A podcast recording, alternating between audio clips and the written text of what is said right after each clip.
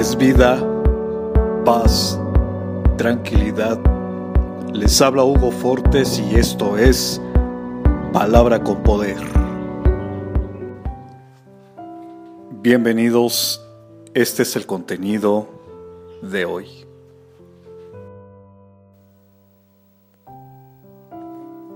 No os engañéis, Dios no puede ser burlado pues todo lo que el hombre sembrare, eso también segará.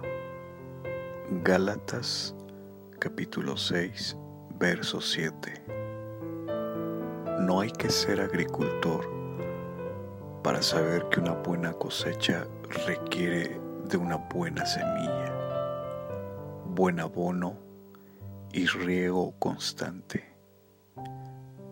Pero en nuestra vida se aplica también el principio de la siembra. Todo lo que sembramos, eso mismo cosechamos. Sembramos el bien para que ese sea el fruto que disfrutemos en nuestra vida.